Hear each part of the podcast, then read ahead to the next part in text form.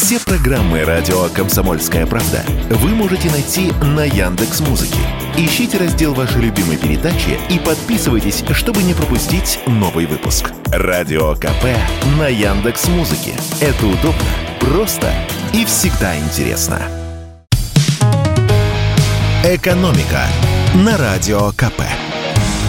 Здравствуйте, дорогие слушатели радио «Комсомольская правда». В эфире наш ежедневный обзор самых важных и интересных экономических новостей.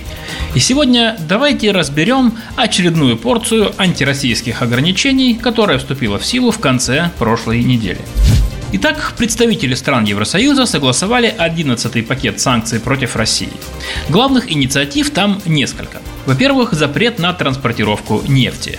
Во-вторых, запрет на въезд грузовых прицепов. И в-третьих, вторичные санкции в отношении тех, кто помогает России обходить ограничения. Но давайте по порядку. Итак, про нефть. Европейские чиновники запретили поставки нашей нефти по северной ветке трубопровода «Дружба». По ней нефть получали Польша и Германия. Теперь не будут. Но, если точнее, то российская нефть по трубопроводу не поступала с начала этого года. Вместо нее мы транзитом пускали нефть из Казахстана. То есть европейцы фактически запретили то, чего уже нет.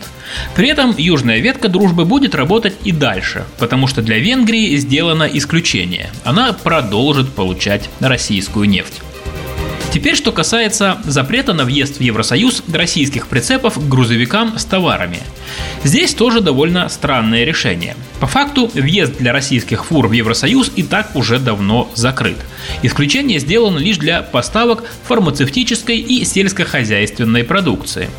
Для остальных товаров на границе происходит перегрузка из одного прицепа в другой. Этим занимаются как российские поставщики, так и европейские. При этом в Евросоюзе расширили список товаров, которые запрещены к транзиту по территории России. То есть поставщикам из условного Казахстана или Армении будет сложнее провозить товары через нашу границу. А вот вторичные санкции – это новинка – Евросоюз начал применять санкции против других стран, не только против России. Часть компаний из некоторых стран, в частности Ирана, уже попала в стоп-лист. Сотрудничать с ними Евросоюз своему бизнесу уже запретил и пригрозил, что подобные вторичные санкции коснутся и других предпринимателей. По крайней мере, механизм, который э, позволит европейским чиновникам определять, помогают России обходить санкции или нет, в Евросоюзе разработали. Как объявили э, в Еврокомиссии, комиссии признаками обхода санкций будут считать всякие торговые аномалии. Например, европейские чиновники э, привели вот такой э, случай. Экспорт транспортных средств из Евросоюза в Россию в прошлом году упал на 78%, а экспорт из Евросоюза в Казахстан вырос на 268%. Вот на такие вещи они будут обращать пристальное внимание. Правда, чиновники делают оговорку, что к каждому случаю будут подходить с осторожностью, чтобы под горячую руку не попали случайные компании и чтобы не испортить собственные отношения с другими странами. Если все это резюмировать, то большинство российских экспертов считает, что очередные пакеты санкций наносят все меньший ущерб нашей стране. И это понятно. Большинство э, достаточно серьезных ограничений уже введены. Придумать что-то дополнительное становится все сложнее. Особенно с учетом того, что европейцы пытаются при этом не навредить самим себе. А еще я хочу рассказать вам о том, что многие из нас давно хотели бы узнать, но стеснялись спросить. В Центробанке разъяснили, зачем телефонные мошенники звонят и молчат. Прежде всего, молчаливые звонки делаются для того, чтобы понять, активен ли номер, а также чтобы проверить, ответит человек на звонок с незнакомого номера или нет.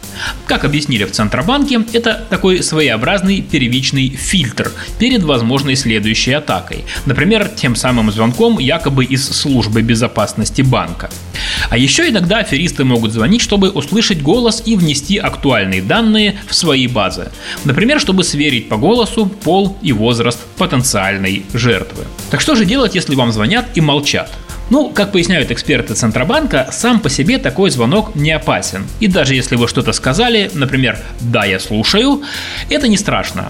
Существует миф, что мошенники могут записать ответ «да» и по нему якобы э, провести какую-то серьезную финансовую транзакцию. Например, взять кредит или перевести деньги. На самом деле все это не так.